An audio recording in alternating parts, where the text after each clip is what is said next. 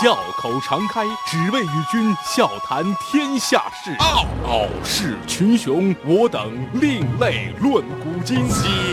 江江山炫美，风流人物尽在其中。湖河西江，百川流水总向东。中央人民广播电台经济之声。高丽掌门笑傲江湖，纷繁江湖，独骑笑傲。笑傲江湖，我是高丽。台北有一个建筑商，年轻的时候特别能干，以精明著称。那个时候呢，他特别有商业头脑，做事呢也成熟干练，摸爬滚打很多年，结果呢是事业不但没有起色，还破产了。在那段特别迷茫、特别失落的日子里，他天天反思自己个儿。哎呀，怎么了？这是啊？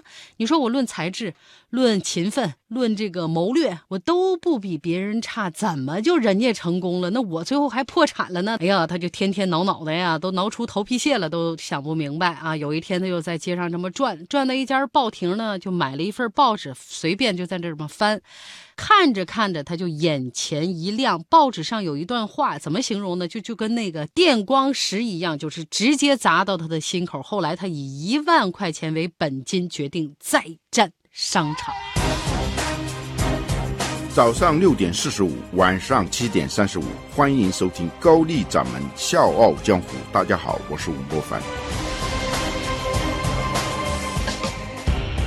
这一次，他的生意就好像被施了魔法一样，从杂货铺到水泥厂，从包工头到建筑商，一路是顺风顺水，合作伙伴也是趋之若鹜。短短几年，他的资产突飞猛进到一个亿，创造了一个商业神话。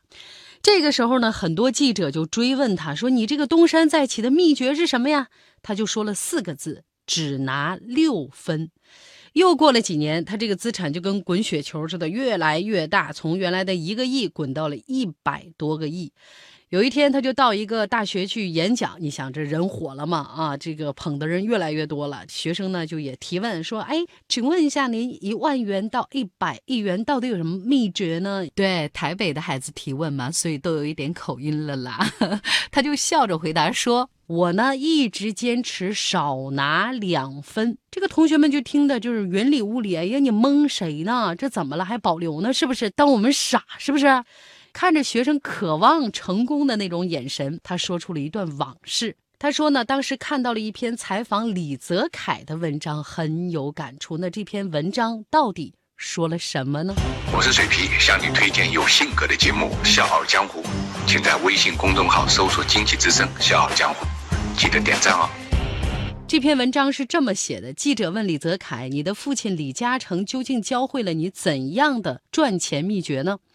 李泽楷说：“我父亲从来没告诉我赚钱的方法，他只教了我一些做人处事的道理。”记者就很惊叹：“哎呦，你就出了名嘛？这些话就由你说，就表示不信。”李泽楷就说：“我的父亲叮嘱过，你和别人合作，假如你拿七分合理，八分也可以，那我们李家拿六分就可以了。”说到这儿呢，他动情地说：“这段采访我看了不下一百遍，终于我弄明白一个道理：做人最高的境界是厚道。”所以，精明的最高境界也是厚道。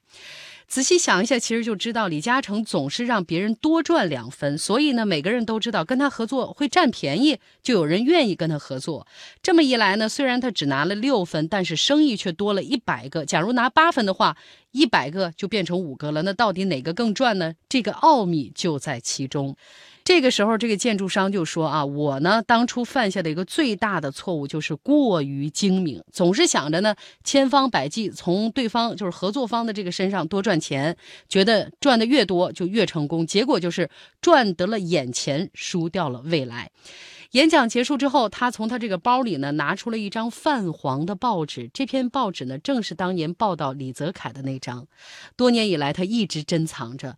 报纸的空白的地方有一行毛笔写的小楷：七分合理，八分也可以。那我只拿六分。故事结束了，我可以告诉大家，这是一个真人真事儿。这个建筑商就是台北全盛房地产开发有限公司的董事长林正佳。他说呢，这就是一百亿的起点。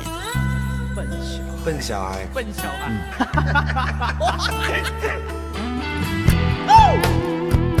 哦宁静的小村外有一个笨小孩，出生在六零年代。十来岁到城市，不怕那太阳晒，努力在七零年代。我跟一些生意场上的朋友在一起聊天的时候，会发现那些做的到了一定程度的人，他们都会有一个相同的观点，就是小胜靠智，大胜靠德。就是懂得追逐利润啊，是常人所为；懂得分享利润是超人所做。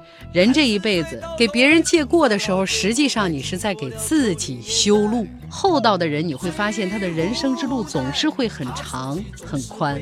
所以精明的最高境界就是厚道。